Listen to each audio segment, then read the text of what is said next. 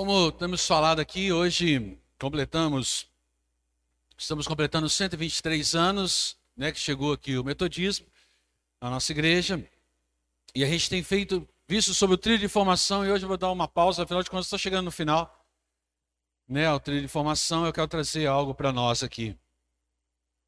É, eu louvo a Deus por todas as vidas que se doaram aqui, nessa igreja, né, louvo a Deus mesmo por essas vidas que se doaram, que se sacrificaram para o sustento dessa igreja. E não são poucas, são muitas, né? como nossa irmã Marluce falou. São muitas vidas que é, se doaram, sacrificaram para que essa igreja se, se mantivesse. Amém, amados? De repente você conheceu algumas, outras né, nem tanto. A igreja, ela só, ela existe porque você está aqui. Amém, amados? A igreja ela só existe porque você está aqui. Isso mesmo. Afinal de contas, é, 123 anos, se você não tivesse aqui, é, esse templo já estaria em ruínas. Certo? Basta a gente reparar isso com aquilo que é abandonado. Né? E dizendo 123 anos, com certeza. Né? Já estaria em ruínas. Nós sabemos que é o Espírito Santo que habita em nós, que nós somos templo do Espírito Santo, que ele não habita aqui nessas paredes.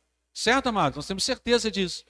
Né? Temos essa convicção, mas esse local que foi construído para nós adorarmos ao Senhor e para nós caminharmos em discipulado. Né?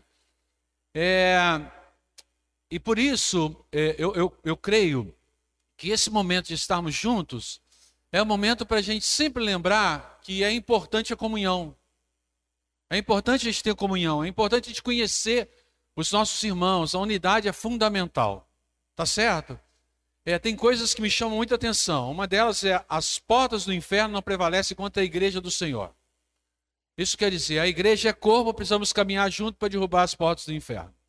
Essa é uma das coisas que me chamam muita atenção. segunda, quando o Senhor voltar, ele vem para buscar a sua igreja. Então eu não posso pensar de forma individual eu tenho que pensar também de forma coletiva. Por isso que é fundamental a gente estar junto, por isso que é fundamental a gente estar aqui. Por isso que é fundamental a gente participar de uma igreja e estar junto como igreja. Então tem coisas que a palavra do Senhor nos ensina e a gente precisa também estar atento, né? Você aqui hoje entrou e deve ter reparado que algumas fotos estão penduradas na entrada da igreja. Quem aqui viu isso? Tem alguém que não viu? Tem. Alguém que não viu aí, então, ao sair você vai ver que algumas fotos foram ali penduradas, né? É, quem sabe no próximo domingo não surgirá é, nova velhas fotos. Novas velhas fotos. Novas antigas fotos. Eu vou até, já até mandei um, uma mensagem para o Cleivson a respeito disso, para ele começar, porque são tantas fotos. Então ali eu comecei a ver algumas fotos, né? O Dudu até pediu para o Cleivson tirar uma foto da foto ali para mandar para mim, para lembrar exatamente o período que foi colocado aquela, aquele é, óleo aqui e a, e a Bíblia. Eles mandaram a foto para mim do momento que estava fazendo. São coisas que nós não sabemos nem que existem aqui na igreja, mas tem. Então ali a gente viu, né? Eu tive a oportunidade de ver ali a Raquel é, é, o que pré-juvenil, juvenil, né? Junto com a Talita. Tá ali também. Tem a Carlinha. É. E sabe o que eu fiquei sabendo ali durante as fotos? Que o Dudu prega. Vocês sabiam disso? O Dudu ele prega. E ele pregou num dia, parece que era encontro de homens, alguma coisa assim, imagina. Os homens todos sentados na frente assim, e o Dudu juvenil lá pregando. Eu falei assim, pronto, é isso. Dudu, agora a gente pode colocar, escalar ele para pregar. Então são coisas, amados, que você vai vendo e você vai participando também da história da igreja, daquilo que os irmãos já viveram aqui. E hoje eu quero, é, nesse mês de abril, nós vamos lembrar o que devemos ser ou o que nós já estamos sendo também como comunidade. Pode ser assim? Pode? Então tá bom. Então eu convido você a abrir a palavra do Senhor em João, capítulo 13. porque eu acho que não pode né, encerrar apenas num domingo uma celebração de 123 anos de existência. Tá? No final tem aí para vocês uma é, um aviso que eu gostaria que vocês viessem participar. É uma programação feita, aprovada já pela, pelo concílio e tudo mais, e eu conto com a presença de vocês. Então, no Evangelho de João, capítulo 13, versículo de número 34, você que encontrar puder ficar em pé para a leitura.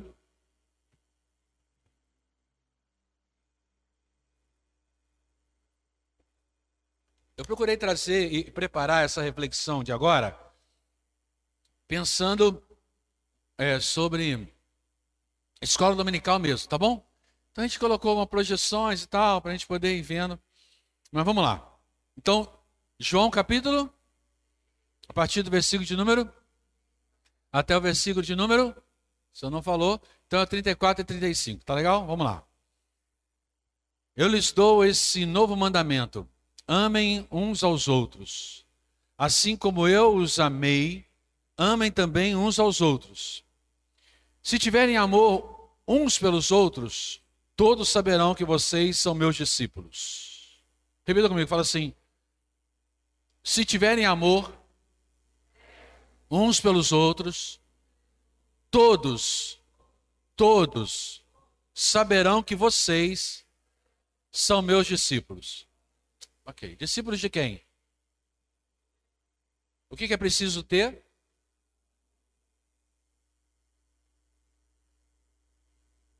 Caso contrário, as pessoas não vão saber. Certo?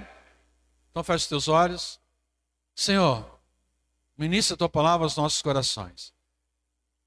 Que o Senhor possa falar diretamente para cada um de nós aquilo que precisamos ouvir. Em nome de Jesus é que oramos. Amém. É... Discípulo de Jesus. Ok. Se não fôssemos discípulos de Jesus, nós seríamos discípulos de quem? Se nós não fôssemos discípulos de Jesus, nós seríamos discípulos de quem? Indo na direção da, da época do texto que nós lemos, indo até, né, tentando ir até lá, nós podemos dizer que se não fôssemos discípulos de Jesus, nós seríamos discípulos de outros rabinos, de outros mestres. Tá certo?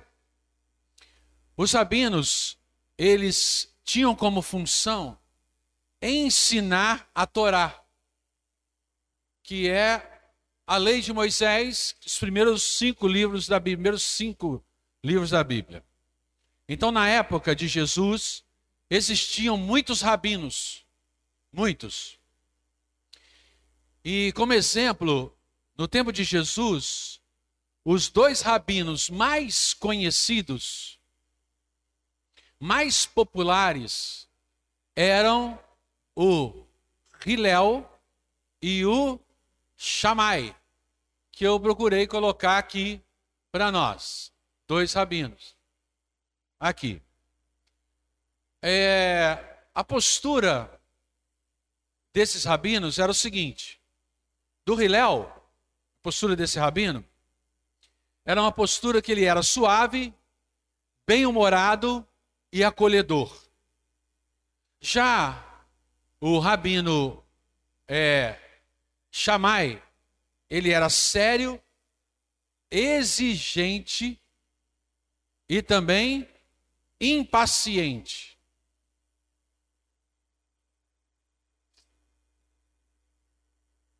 Estou ouvindo a voz do além. e amados, é, se você ainda não teve a oportunidade de assistir uma série que se chama é, The Chosen, assista. Ela não é paga, ela não está em nenhuma é, você consegue ver pela internet mesmo, ou até mesmo pelo celular. Assista, que mostra um pouco a respeito desses dois rabinos. Mas então cada rabino aqui tinha o seu, o seu grupo, tá certo? Cada rabino tinha o seu grupo. O grupo que seguia eles eram os discípulos deles. E Jesus também ele era um rabino. E tinha o seu grupo. A gente vê isso na própria Bíblia. Sim, amados? Tinha ali. Porém, ele era um, um rabino marginal. Jesus era um rabino marginal. O que, que é isso? O que a gente está querendo dizer aqui? Jesus não era oficialmente reconhecido como rabino. Porém, a multidão olhava para Jesus como um rabino.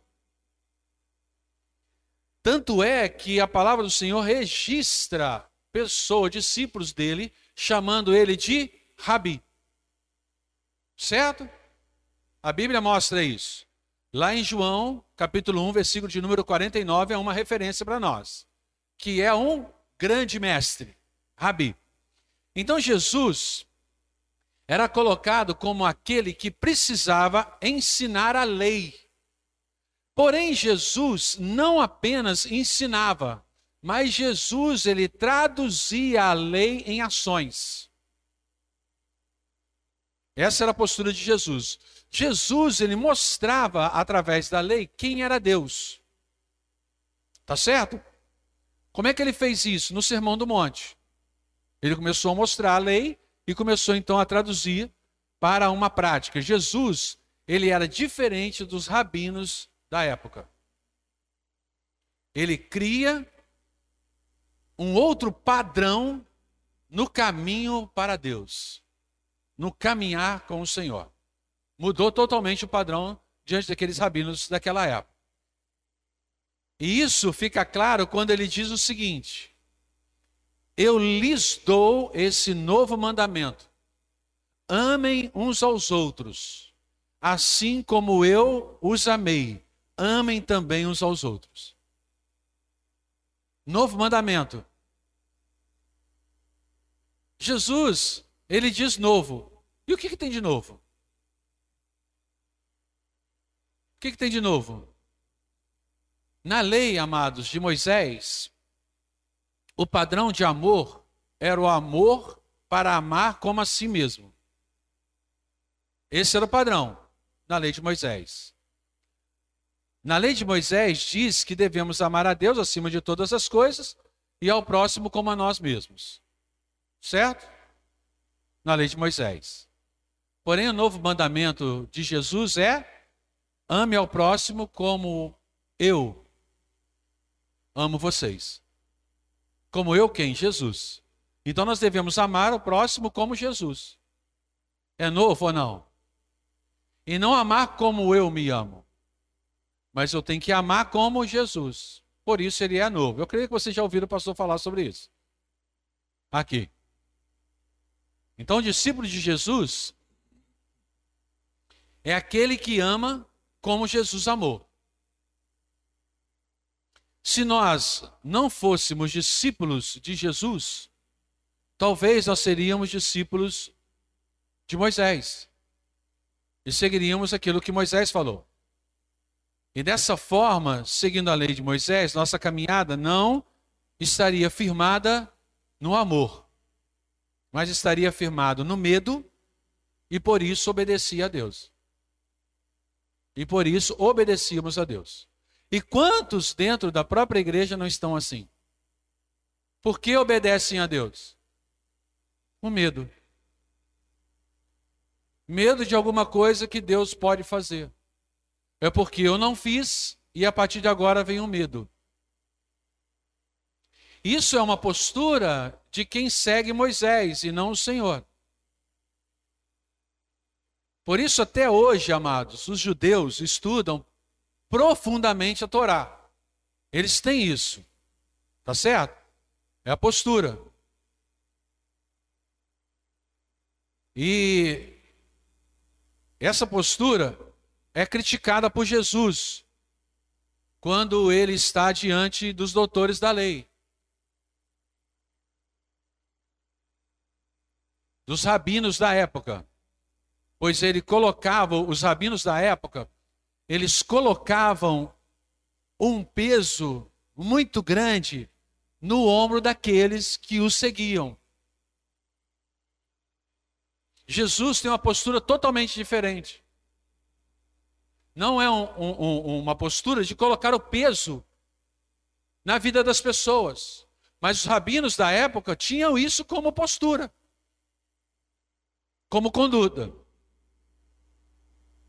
Andar seguindo a lei de Moisés é você pensar que quando obedecemos a Deus, somos abençoados. E quando desobedecemos a Deus, somos amaldiçoados por Deus. Essa é a postura de quem segue Moisés, a lei de Moisés. Só que nós não somos discípulos de Moisés, certo? Certo ou não certo? Nós somos discípulos de quem? Nós somos discípulos de Jesus. Nós somos discípulos dos sinais do Calvário. Páscoa, vem aí, ressurreição. Não somos discípulos, amados, das tábuas da lei, mas do madeiro da cruz de Cristo.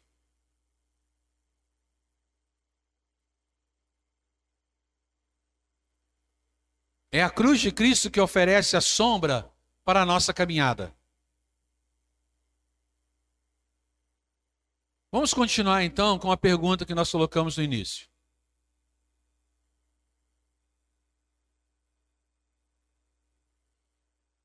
Se não fôssemos discípulos de Jesus, seríamos discípulos de quem?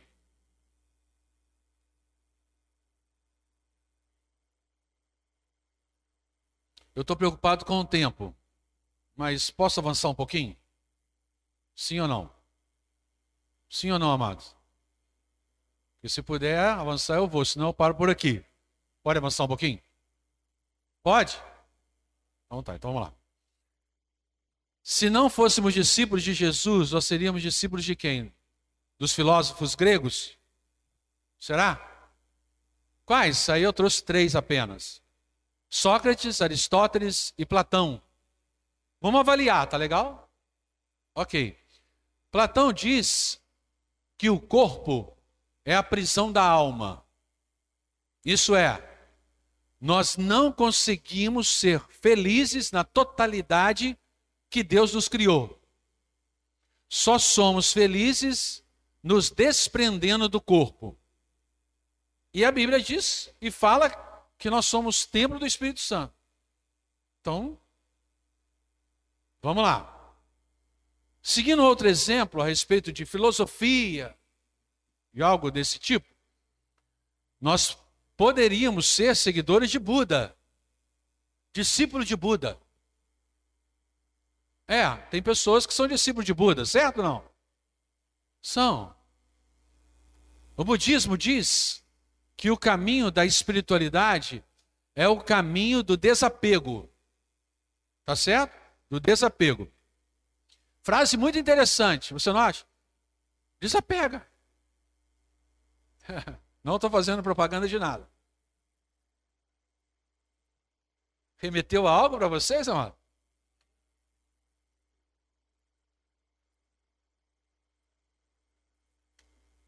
É uma frase muito interessante. Porém, o desapego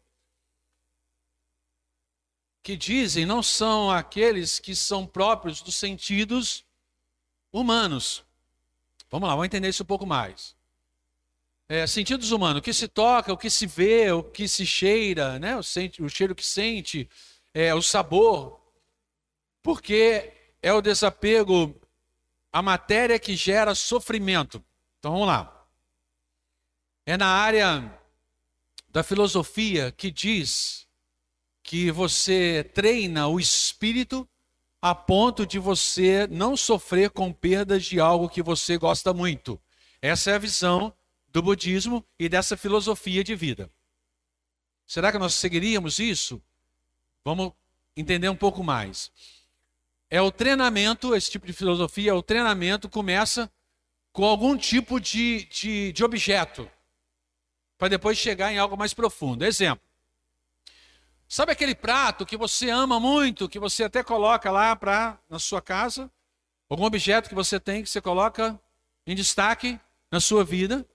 Você começa por aquilo ali, desapegar daquilo. E aí vai, vai aumentando, vai se tornando algo mais difícil. E aí vai passando para coisas que você tem, que tem vida. Então, um, um, objetos não têm vida, né? não respira, não bate coração. Aí depois você começa a partir para algo que tem vida, o tipo, um animal de estimação. E você também desapega. E depois você vai desapegando tanto e tal, e vai chegando, e esse tipo de filosofia, né, é assim. E aí depois você chega ao quê? A desapegar até mesmo do seu próprio filho. Se você conseguir não sofrer pela perda dessas coisas, você está indo bem no treinamento do seu espírito. É essa filosofia. Tá certo? Esse pensamento aqui. O objetivo é gerar o absoluto e pleno desapego, que é a visão pura e de muitos filósofos. Você chega a um, a um eu absoluto e cósmico. Isso é bonito demais. Gente, é, esse tipo de colocação são, são coisas que atraem muitas pessoas. Certo? Atraem muitas pessoas. Aí vem Jesus E Jesus, ele chora por Lázaro. Peraí, então não bate com essa filosofia que estão colocando aí. Não, lógico que não. Lógico que não. Jesus, ele chora por uma cidade. Por que, que Jesus chora com a morte de Lázaro? Porque era amigo dele. Ah, então não tem nada a ver a respeito dessas filosofias que colocam aí com essa que está na própria palavra. É verdade, não tem. Por quê? Porque Jesus mostra os sentimentos. Sim ou não? Por quê? Para mostrar para os seus discípulos e que os discípulos dele, de Jesus, também choram. É, os discípulos de Jesus também choram. Porque tem esse sentimento, como ele. Nós não somos discípulos de Moisés, nem de filósofos gregos. Nós não somos discípulos de Buda. O nosso caminho de espiritualidade não é o caminho do legalismo, amado. O nosso caminho de espiritualidade não é uma viagem para o eu interior em busca da divindade que habita em nós. A nossa espiritualidade não é essa. O nosso caminho não é esse. O nosso caminho é o caminho do amor. Amém? O nosso caminho é o caminho do amor. O nosso caminho é o caminho do relacionamento. Preste atenção. O Senhor quer trazer para nós uma avaliação enquanto comunidade. Se nós somos essa comunidade, se nós estamos vivendo essa comunidade, por isso que é importante essa avaliação para a nossa caminhada. Será que nós somos a comunidade do amor, a comunidade que caminha no amor? É isso que nós estamos aqui. Eu cheguei a compartilhar isso com vocês. Se tem algo que eu fui, é, é, que eu recebi ao chegar aqui, foi o amor de vocês. Glória a Deus por isso. Agora eu tenho que compartilhar algo com vocês que é relacionamento traz sofrimento, não apenas, mas traz. Traz, pastor, relacionamento traz sofrimento? Traz sofrimento. Porque quem ama sente a dor do próximo. Então, uma comunidade que vive em amor, ela também sofre. Quem acha que está aqui, está numa igreja, é um mar de rosas, está enganado, porque nós sentimos dor. Porque esse é o amor do Senhor que nós amamos. O caminho de Jesus é o caminho do discípulo, né? E o caminho do discípulo de Jesus é o caminho do amor. Porque ele entregou a sua vida por nós e nós damos a nossa vida pelos outros.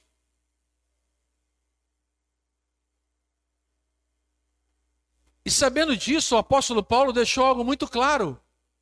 O que, que o apóstolo Paulo escreveu? Você quer abrir a Bíblia? Queremos, pastor. Então tá, Filipenses 2.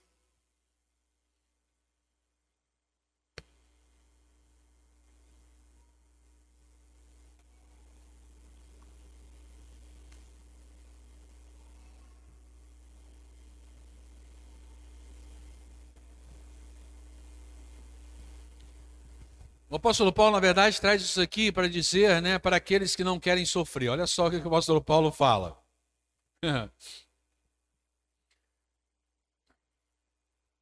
Filipenses 2, de 3 a 8 diz assim: Nada façais por partidarismo ou vanglória, mas por humildade, considerando cada um os outros superior a si mesmo. Não tenha cada um em vista o que é propriamente seu, senão também cada qual o que é dos outros. Tende em vós o mesmo sentimento que houve também em Cristo Jesus, pois ele, sendo igual a Deus, antes a si mesmo se esvaziou, assumindo a forma de servo, tornando-se semelhante de homens e reconhecido em figura humana. A si mesmo se humilhou, tornando-se obediente até a morte e morte de cruz. Queridos, o nosso caminho é o caminho do discipulado.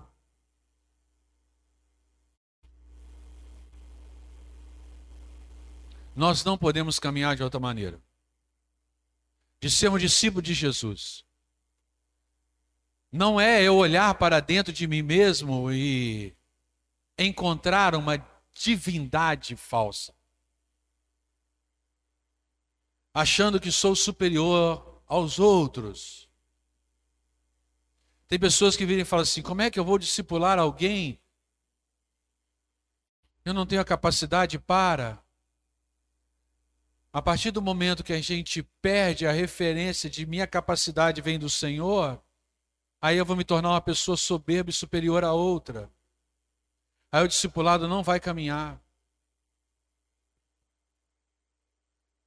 O nosso caminho é o caminho do amor, porque nós somos discípulos do Senhor Jesus. Eu preciso dizer para o meu ego, que pensa que é Deus, o seguinte: você é discípulo de Jesus. É. Você é discípulo de Jesus. Não vive apenas para os seus interesses, mas também para os interesses dos outros. Preste atenção numa coisa. É difícil isso. É muito difícil isso. Não viver para os meus interesses, mas para o interesse dos outros é muito difícil. Porque existe dentro de nós, que precisa ser apagado cada vez mais, um ego muito grande. É difícil. É difícil. Porque é difícil fazer algo para alguma pessoa em prol do outro e não ser reconhecido. Então quer dizer, pastor, o senhor está dizendo que a gente faz algo como discipulado na vida do outro e a pessoa pode não me reconhecer? Pode. Pode. Eu tenho aprendido a força a ser discípulo de Jesus. Vamos imaginar aqui uma, uma, uma cena. Imagina duas pessoas famintas aproximando de uma sacola de um pedaço de pão famintas. Certo? Vão aproximar de uma sacola que tem um pão. O primeiro que chega na sacola vê o pão, porém diz assim: pode servir. Os dois foram, chegaram perto da sacola de pão, tão famintos. Aquele que chegou primeiro vira para o outro e fala assim: pode servir. Pode servir. O outro vira e fala assim: Não, sirva você primeiro. Os dois estão famintos. Não está como a gente aqui que tomou um cafezinho e veio para cá. Estão famintos. Que se não comer, morre. Mas o primeiro chegou e falou assim: sirva primeiro. O segundo, não, não, não, não, sirva depois. Sirva você primeiro. Se são discípulos de Jesus, vai gerar realmente esse tipo de conflito. Mesmo estando faminto. Pensa primeiro no outro, no interesse do outro. Estão mais preocupados com isso.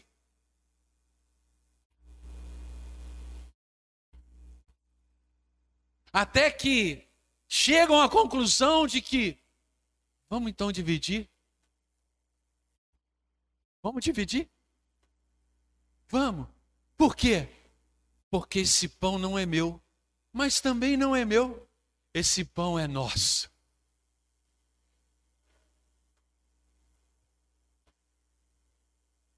Esse pão é nosso. Porque nós clamamos ao Senhor o pão nosso de cada dia. E quem nos deu foi o Senhor. Aí antes de comer, são discípulos do Senhor, o que fazem? Agradece. Obrigado, Senhor. Agradece. E o que, que acontece? Esse pão se multiplica.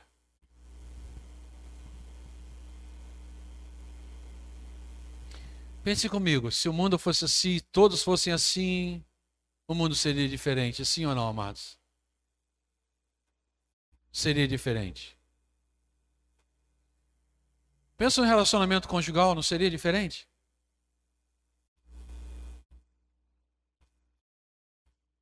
Ao invés de você esperar que o seu cônjuge faça algo para você, você faz por interesse dele e ele por interesse de você. Os dois estão felizes porque entenderam que o relacionamento é nosso, não é meu. Imagina isso dentro da família, pais e filhos. Os filhos não esperando serem servidos, mas servindo. Vocês viram aquele pastor comentando a respeito de que hoje nós não temos filhos dentro de casa? Ele falou: hoje nós não temos filhos dentro de casa, nós temos hóspedes. Vocês ouviram isso? Não? Não é? Hoje em dia nós não temos filhos dentro de casa, nós temos hóspedes. Ele vai, levanta da cama e não arruma. Espera quem? A vir a pessoa que arruma o quarto arrumar, ela não é? Hoje em dia, não. Vocês ouviram isso? Não. Agora você imagina os discípulos de Jesus dentro de casa, pais e filhos, como é que seria? Ô oh, filho, eu vim arrumar a sua cama. Quando chega lá, fala assim: não, mãe, eu já arrumei. Interesse do outro. Ai, acordei hoje, a vasilha tudo cheio lá na pia. Quando acorda, não está cheia. Está limpinha. É bom demais, me remeteu ao Guilherme. Guilherme tem o costume de dormir tarde. Quando ele estava aqui na pandemia, ele ia dormir tarde. A pia estava cheia, a gente ia dormir. Aí quando a gente acordava de manhã, estava tudo limpinho. Ele tinha limpado. É lógico que a gente falava com ele, né?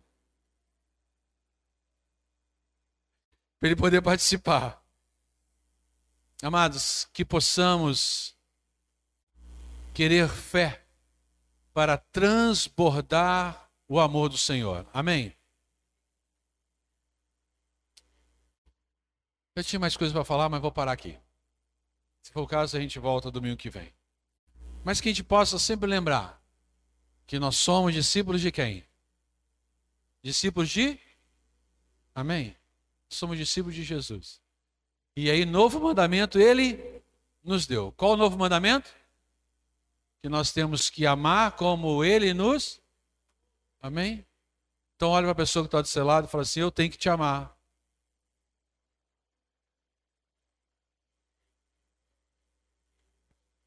Não tem escapatória. Ok, Carlinha? Carlinha, eu tenho que te amar. Ah, também, pode é verdade. E qual que é o amor? Qual que é o amor, amado? Como Jesus nos amou. Que sejamos essa comunidade. Pastor, nós já estamos sendo. Glória a Deus. Mas seremos mais ainda. Glória a Deus. Amém? Vamos ficar em pé e vamos orar?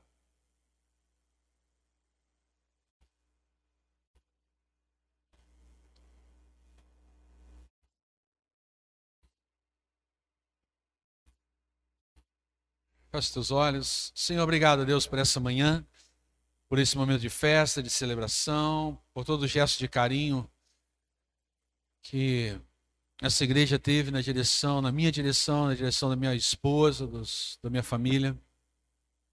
Te louvo, a Deus, por essa comunidade, por esse povo que se reúne neste lugar, por esse povo, ó Deus, que tem abraçado todas as pessoas que têm chegado aqui, tem demonstrado o amor, que isso possa ficar cada vez mais evidente no nosso meio.